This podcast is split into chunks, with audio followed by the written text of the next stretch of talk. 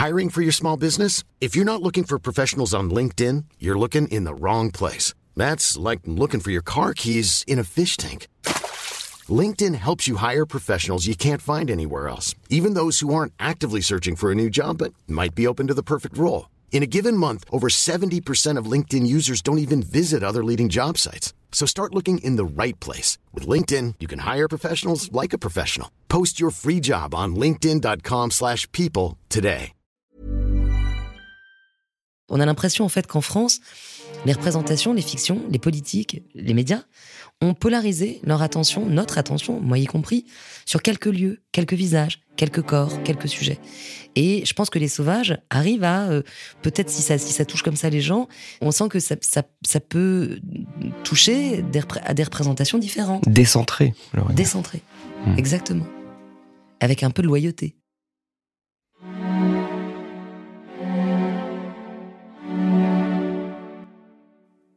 Et si le président de la République française s'appelait Ider Chaouch? Et s'il était victime d'un attentat le soir de son élection? Et si une famille d'origine algérienne, les Nérouches, était impliquée?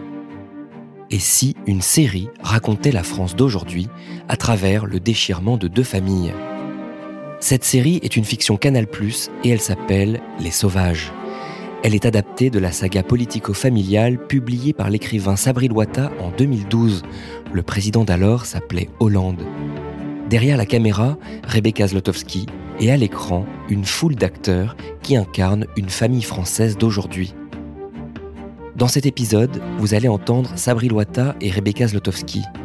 Ils ont adapté ensemble les quelques 2000 pages du roman de Sabri Loata pour en faire six épisodes nerveux, haletants, passionnants. Pour la première fois, une série française place au centre de la fiction ceux qui d'habitude sont relégués en périphérie. Je suis Baptiste Etchegaray et vous écoutez Les Sauvages, le podcast.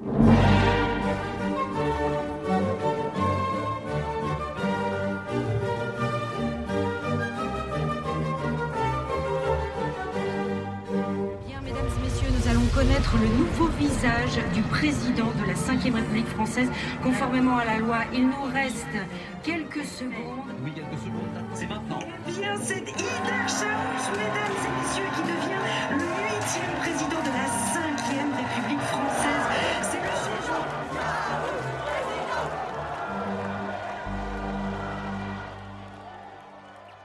J'ai choisi les sauvages parce que c'est comme ça que les, Arabes sont vus par euh, beaucoup de Français. Donc euh, il y avait il y a, y a, une dimension euh, clairement provocatrice dans le titre et en même temps c'est un de ces stigmates dont quand on le récupère à son propre compte on finit par s'en détacher.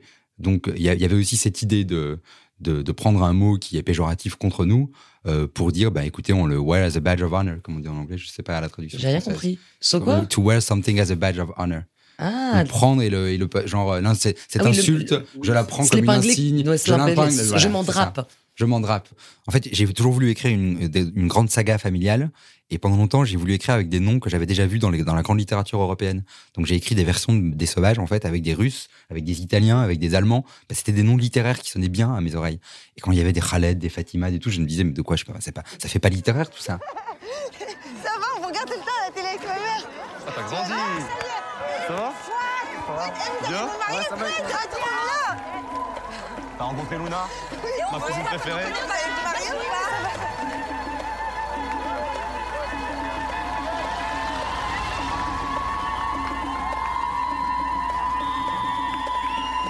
Ça va, Comment Bien, toi Comment top Ouais. Faut voter demain, tonton. Hein. Pour qui? Bah pour Chaouch, c'est un Algérien comme nous. Oh, il est devenu français, je peux pas. Non. Vous parliez de provocation et de comment on peut récupérer une insulte pour s'en faire une force, pour se, se renforcer. Euh, moi, il y a un mot qui m'a frappé, c'est le premier mot qu'on entend dans la série. Vous vous en souvenez, j'imagine Bougnoul. Bougnoul. Ça, je trouve ça quand même assez fort, assez audacieux. Euh, racontez-moi ce, comment ce que vous êtes dit en adaptant la série. On va démarrer par Bougnoul. Là, c'est le N-word, très clairement. C'est le, le N-word aux États-Unis euh, que seuls les Noirs ont le droit de dire, voyez, et qui a été un mot extraordinairement infamant et qu'aujourd'hui on peut pas entendre dans la bouche d'un blanc sans que ça provoque un tollé. on comprend pourquoi. C'est un, un mot qui a, qui a été meurtrier en vérité. Moi, j'aurais pas confié euh, la, la, matière des romans et, et, moi j'avais écrit que le pilote, mais des scénarios qu'on a écrits ensemble, j'aurais pas confié à quelqu'un qui qui aurait pas été intrépide en fait. Rebecca, elle a pas peur c'est évidemment parce qu'il faut y aller quand même. Ça, y a, genre, je pense que franchement, euh, beaucoup de réalisateurs auraient pu être apeurés. Déjà, les, les quelques scénaristes avec qui j'ai pu travailler euh, précédemment avaient des, des, des pudeurs idéologiques. C'est vrai, vrai, ils avaient, bah oui, ils avaient peur, quoi. Ça fait peur, surtout au moment. T'imagines au moment des attentats, la, série a failli vraiment jamais se faire. Quoi. Au bout d'un moment, on parle d'un truc euh, ultra sensible. Après, moi, je pense qu'on parle de, on est à un niveau souterrain, on est à un niveau qui est pas touché par les vents de l'actualité. En vérité, on parle d'une société française qui, genre, les les, euh, écartèlements qu'on présente avec nos personnages remontent à, très très loin en fait, beaucoup plus loin qu'on veut bien se le dire. Mais encore une fois, comme on a une vision de l'histoire qui est partielle, souvent idéologique, qui est ce que je l'appelais tout à l'heure le roman national, on a tendance à croire que euh, on raconte l'histoire de l'immigration, que tout a commencé avec la guerre d'Algérie, qu'il n'y a rien eu avant, et que même ce qu'il y a eu depuis la guerre d'Algérie, c'est pas aussi important que euh, les émeutes, que les genre, chaque événement dans l'actualité, c'est la folie de l'actualité, c'est chaque événement chasse l'autre en vérité. Et nous, on essaie de prendre un petit peu du recul et, de la profondeur. Sabri disait que vous étiez intrépide et que c'est pour ça qu'il avait aimé travailler avec vous. Vous, vous n'êtes pas d'origine maghrébine. Alors, est-ce que, du coup, euh, enfin, je le suis, mais je suis pas, mais je suis pas visiblement arabe. Je suis ni arabe, ni euh, d'abord ni musulmane. C'est aussi la raison pour laquelle je, peux me permettre ce luxe. Je, pense que je peux me payer le luxe de l'intrépidité. C'est que je suis extraordinairement privilégié. Il y a une part de, protection, de bulle protectrice autour des gens qui appartiennent à ma catégorie socio-professionnelle, qui ressemblent à ce à quoi je ressemble, qui vivent là où je vis, qui fait que, que, j'ai moins à perdre que euh, certains acteurs de la série qui, quelques jours avant la sortie, ont commencé à, frémir sur les réseaux d'un malentendu qui aurait pu avoir autour de leur personnage et ils ont raison parce qu'ils ont beaucoup à perdre, et moi un petit peu moins, peut-être. Pourquoi ça a été vous? Pourquoi ça ne devait pas être quelqu'un d'autre? Ah bah, Je pense que ça pouvait, non seulement ça pouvait, mais ça aurait, enfin, ça aurait été même souhaitable que ce soit quelqu'un d'autre. Je pense notamment à un Mais je crois pas que Sabri soit d'accord avec ça. Non, non, mais quand je dis souhaitable, c'est j'ai l'impression que euh, même si je suis très attachée euh, au sujet des sauvages, à la matière des sauvages, et euh, manifestement aussi à tous les aux romanciers des sauvages, et, et que c'est un projet qui, qui fait partie de ma vie maintenant profondément, et que j'ai un rapport euh, au Maghreb puisque ma mère y est née, que j'avais une famille marocaine, pas pied noir, hein, une famille berbère de la frontière algérienne. Donc j'ai un, quelque chose qui m'attache familialement, on va dire, au monde arabe. Mais j'aurais adoré qu'il existe dix réalisatrices et dix réalisateurs rebeux français à qui on, euh, on ait pu proposer ce projet. Et le fait qu'on se soit tourné vers moi, je pense que c'est euh, aussi une anomalie heureuse. Je trouve ça intéressant que tu dises que ça aurait été bien qu'il y ait eu 10 réalisateurs, actrices euh, euh, arabes pour pouvoir le faire. C'est vrai que c'est une vraie question. Euh, mais euh, autre, après, euh, pour parler de la réalité de ce qui s'est passé, c'est que Rebecca, c'est une littéraire. Une fois, on, en parlait, on le disait, il y a, y a les réalisateurs qui viennent des lettres et de la littérature et les réalisateurs qui viennent de l'image. Et Rebecca, c'est manifestement une réalisatrice qui vient de la littérature. Et je pense que l'accord et disons l'osmose s'est fait plus facilement parce que bah, c'était une très bonne lectrice en fait. Et il y a plein de trucs qu'elle a pas aimé dans le bouquin, elle me l'a dit aussi. Et c'est donc je, je, faisais confiance à son avis et je faisais confiance à. Et elle avait senti la particularité du bouquin malgré tous ses défauts. Elle avait senti l'énergie propre qu'il y avait dans le livre. Et il y a eu des facilitateurs, je dirais. Hmm. Après, quand je disais j'aurais aimé qu'il y ait une dizaine de réalisateurs euh, arabes, euh, euh, filles ou garçons, c'est pas. Je souhaite pas à mes confrères et consoeurs réalisateurs arabes de ne filmer que des arabes. Hein. Faut pas non plus que, voilà. Mais en revanche, c'est vrai que je, pense que le, ça, pointe du doigt une, espèce d'absence de, représentation dans ma propre industrie, à laquelle j'œuvre aussi de mon côté en tant que citoyenne pour ouvrir un peu le, cette place-là, qu'il ne s'agisse pas seulement de filmer des acteurs avec des sujets différents, mais aussi que dans les places euh, de pouvoir, production, euh, diffuseurs, réalisateurs, euh, scénaristes, on soit aussi plus représentés. T'as pas fini avec ma mère tout à l'heure? Il n'y a rien à dire, mon chéri. Tu connais ton frère Là ou pas là, c'est kiff kiff bourrico. C'est un vrai chétan. C'est lui qui lui a dit de se voiler? Bah, à ton avis. Et puis de toute façon, regarde au quartier maintenant, les gamines de plus en plus tôt à mettre le voile. Mais moi, je lui ai dit à Nazira, j'ai pas froid aux yeux. Je lui ai dit, vous tous comme vous êtes là, vous êtes tous des mounafirines. Zama, des hypocrites, t'as compris mm. Et Zama la barbe, Zama la djelleba. Mais faut voir hein, quand ils rentrent chez eux comment ils parlent à leurs femmes. Cette sale race.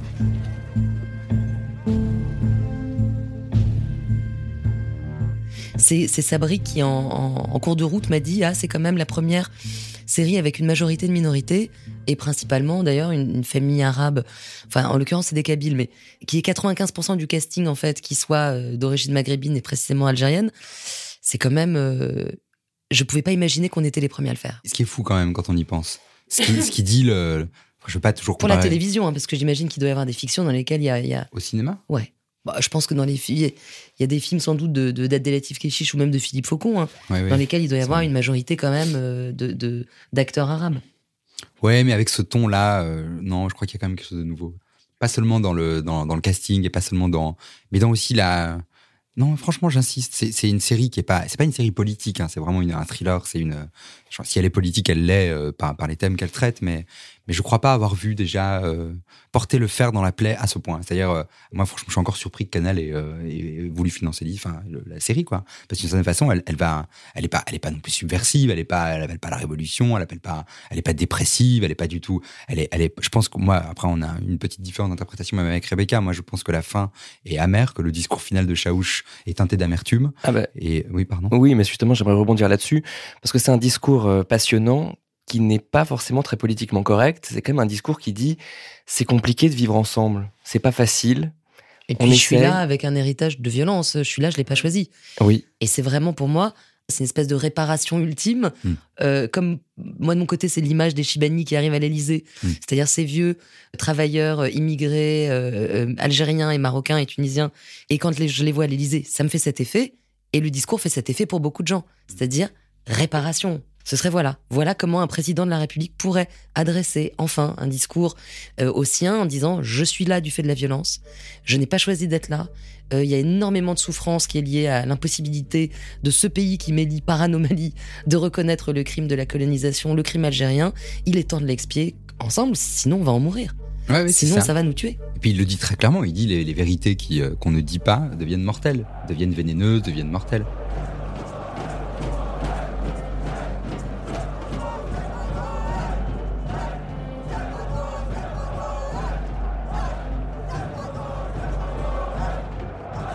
Saint-Etienne, on a, on a, c'est une ville avec des industries lourdes qui ont périclité et qui est exactement au moment où il y a eu cette charbon. fameuse, le charbon, il y a eu cette fameuse légende de, l'épopée des Verts euh, au niveau du foot. Et cette importance du sport, c'est euh, ce, ce- le côté multiethnique, multiculturel, multiracial d'une ville, ce qui est très fort à Saint-Etienne, le quartier des Polonais, des Italiens, des Arabes, des Harkis, même sur leur colline, ils avaient une colline où ils étaient. Donc c'était vraiment ce, ce côté, euh, tous les mots d'une société qui se retrouvent dans l'agencement d'une ville. Euh, Ça, c'est un truc très américain. C'est Baltimore de The Wire. C'est euh, donc vraiment, j'ai vraiment l'impression, intellectuellement, par, par affinité, par goût, moi j'adore l'Amérique. Donc euh, c'est vrai que ça m'a nourri depuis que je suis tout petit. J'adore les romans russes et j'adore les romans américains. J'aime les romans continentaux où il y a des grandes histoires de famille plutôt que les histoires de couple. Donc c'est donc c'est un goût que j'ai pour le, les grands espaces, les grands récits américains. Donc j'ai l'impression vraiment d'avoir été américain depuis en écrivant Les Sauvages et quitte à parfois peut-être hein, avec le défaut de d'importer des problématiques américaines ici, je veux bien le reconnaître. J'ai tendance à faire ça aussi.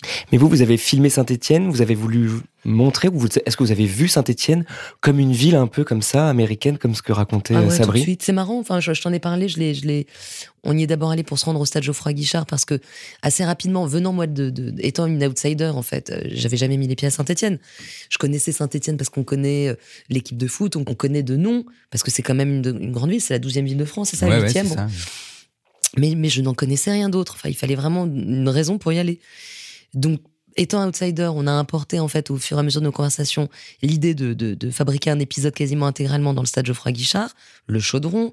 Donc, de revenir sur l'épopée euh, historique, sur le récit de fierté de Saint-Etienne, avec un désir à nouveau ici réparateur, de recréer, en fait, dans la ville. Je trouve que là où Sabré Lotas un immense romancier, c'est qu'il écrit le roman de sa ville. À un moment, moi, j'ai l'impression de connaître, de connaître Saint-Étienne. Et quand j'y suis allée, j'ai un peu eu l'impression de rencontrer les, les enfants d'un homme euh, euh, avec qui je me mettais en couple. Je me disais, il faut absolument que je les aime, parce que sinon, ça va poser problème. Et en fait, j'ai vu. Tu l'avais jamais formulé comme non, ça. en fait, non, si je me le formule comme ça. J'ai mis les pieds dans la ville, je me suis dit, si je n'aime pas cette ville, je vais, ce, ce projet, je ne pourrais pas le faire. Et curieusement, en fait, quelque chose dans notre cœur se met en place et on y trouve le plus grand désintérêt. Et j'ai adoré cette ville. Sabri J'ai Loitas, adoré la filmer. vous aviez peur que Rebecca euh, n'aime pas votre ville et ne vous aime pas Non, j'avais peur qu'elle qu'elle ne voit pas la spécificité de la mer. Enfin, c'était idiot, j'avais aucune raison d'avoir peur, mais que c'est pas une ville de province lambda. Parce que moi, je viens, moi, je suis très provincial en fait. Même aux États-Unis, j'habite en province. Enfin, je, je me plais pas dans les capitales en fait. Euh, et je dois dire qu'il y a, il y a des spécificités des pays, quoi, comme on dit en France. Il y a des terroirs. Des... Et Saint-Etienne, c'est une ville euh, spécifique. C'est une ville sertie dans les collines, avec beaucoup de végétation. Elle est très végétale. Les, euh, les- les quartiers, par exemple, les quartiers euh, défavorisés sont pas des quartiers qui ressemblent à des cités. Il y a une espèce. Et d'ailleurs, je pense que les habitants de ces quartiers-là peuvent en nourrir des complexes, des complexes dans les représentations. On a l'impression, en fait, qu'en France, les représentations, les fictions, les politiques, les médias ont polarisé leur attention, notre attention, moi y compris, sur quelques lieux, quelques visages, quelques corps, quelques sujets. Et je pense que les sauvages arrivent à, euh, peut-être si ça, si ça touche comme ça les gens, ça, ça peut toucher des à des représentations différentes, Décentré. décentrées. Hmm. Exactement. Avec un peu de loyauté et regarder un peu différemment En son fait, on, propre on pays. travaille à la décentralisation des imaginaires. On est payé par le gouvernement. Ça vous faisiez quoi Vous de retourner à Saint-Étienne Ah non, c'était génial. sur un tournage comme ça, c'est de voir votre ville devenir ville de fiction? En fait, mon premier fils est né à, enfin mon premier, mon seul pour l'instant, est né euh, la veille du premier jour du tournage, donc en- le, le 6 janvier. C'est tombé pile au moment où il y avait euh, le tournage à Saint, les, les- les grandes scènes à Saint-Étienne, et j'étais très content d'être là, franchement, pour la scène de mariage, euh, et aussi de rencontrer les acteurs, de et puis c'est tout con, mais de leur dire aussi euh, qui j'étais aussi aux acteurs, tu vois, parce qu'ils m'avaient pas rencontré à ce moment-là les acteurs. Moi, j'avais vu leurs essais, j'étais, euh, j'avais l'impression déjà de les connaître par cœur. Je connaissais toutes les chansons de Sofiane, tu vois. Je te le disais pas ça, mais euh, genre j'écoutais, je m'intéressais à eux, tu vois. Ce qui, euh, vraiment, je, je m'intéressais et tout, et j'avais une curiosité. Je me dis, ils sont en train de faire un truc sans moi. c'est moi qui ai créé cette famille. Ils sont en train de devenir une deuxième famille, et moi je suis pas là, tu vois. Et je me sentais franchement left out et et de venir et de voir. Et puis Rebecca qui est qui, qui est, je pense qu'il y a des réalisateurs qui sont des semeurs de zizanie, de- qui sont des psychopathes et tout, et il y a des réalisateurs comme Rebecca qui font que tout le monde se sent bien sur le plateau.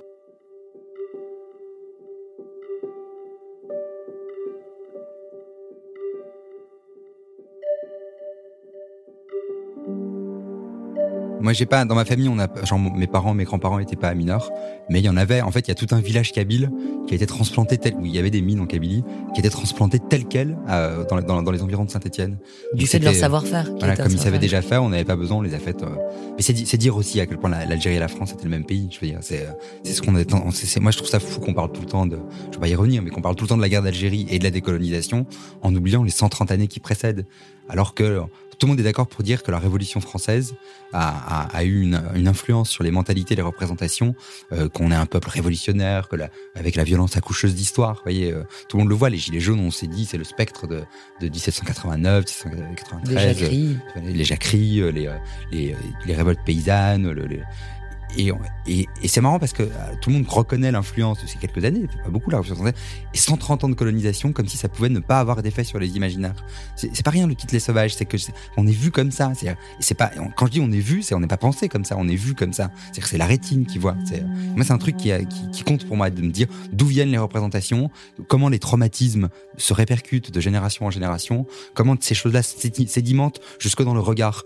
Et c'est pour ça que j'ai vraiment insisté euh, au prix de ma santé parfois pour que ça une série Les Sauvages, ce soit pas juste un livre, pour que quelqu'un comme Rebecca puisse le montrer, pour puisse donner à voir ce que, ce faisaient les romans euh, dans la grande, grande époque populaire et ce qu'aujourd'hui, à mon avis, la télé assume mieux. Enfin, en tous les cas, avec plus de succès. On vit tous dans un pays mental, c'est ça que je veux dire. Donc l'idée de, corriger. Pour moi, la France, par exemple, c'est une névrose. Genre, j'habite pas en France et je suis obsédé par la France. C'est en ça que c'est une névrose, une névrose obsessionnelle. Hein, bah, genre, j'y pense tout le temps. euh, j'ai une sorte de revanche en fait, une, un- une revanche à prendre parce que quand j'ai grandi, euh, je tu sais, c'est ce que dit Chaouch, c'est euh, il le dit à Crime, je, je suis pas un exemple, je suis une anomalie. Et j'aime pas l'idée qu'on me prenne en exemple de réussite de je sais pas trop quoi. C'est un miracle que je sois là où je suis. Un miracle pour lequel euh, j'ai ma part, j'ai mon énergie propre, mon, mon appétit vital, tout ça, mes Ton qualités, mon talent. Euh, mais euh, le- le- c'est peut-être 5%, 95% c'est de la chance. Pendant toute la campagne, on a fait courir un soupçon sur le fait que je ne serais pas tout à fait aussi français que mes opposants. Que ma position en faveur des libertés individuelles, mes années passées aux États-Unis, ou l'origine de mes parents, me disqualifiaient pour présider au destin de mon pays. C'est bien, c'est bien, mon chéri. La force de notre République, monsieur Noyer, c'est qu'elle ne fait pas de différence entre tous les Français. Et ceux qui, comme vous, prétendent le contraire, vont à rebours de toute notre histoire. Je ne vous permets pas. Mais je me le permets tout seul, monsieur Noyer. Car voyez-vous, moi aussi j'ai fait vœu d'être un serviteur de l'État. Un chaouche, comme il disait avant.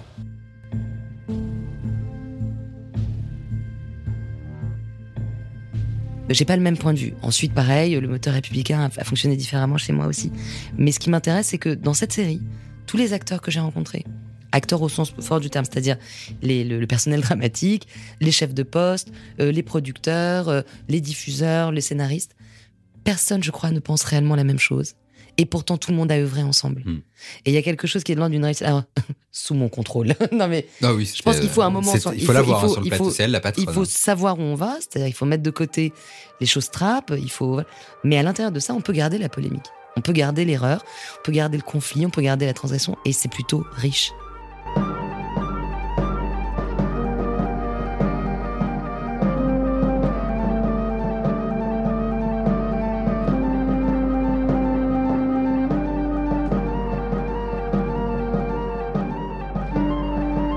Vous venez d'écouter le dernier épisode de Les Sauvages, le podcast, avec Rebecca Zlotowski et Sabri Loata.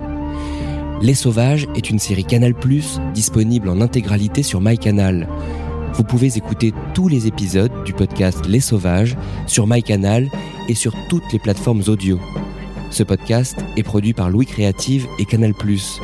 Cyrielle Bedu était à la coordination, Camille Alvilda a assuré l'habillage sonore. À bientôt.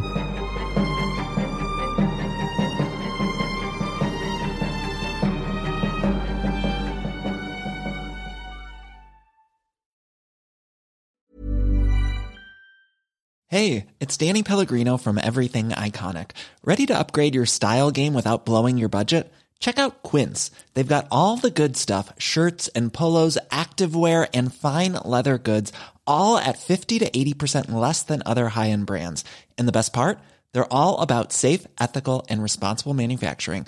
Get that luxury vibe without the luxury price tag. Hit up quince.com slash upgrade for free shipping and 365 day returns on your next order. That's quince.com slash upgrade.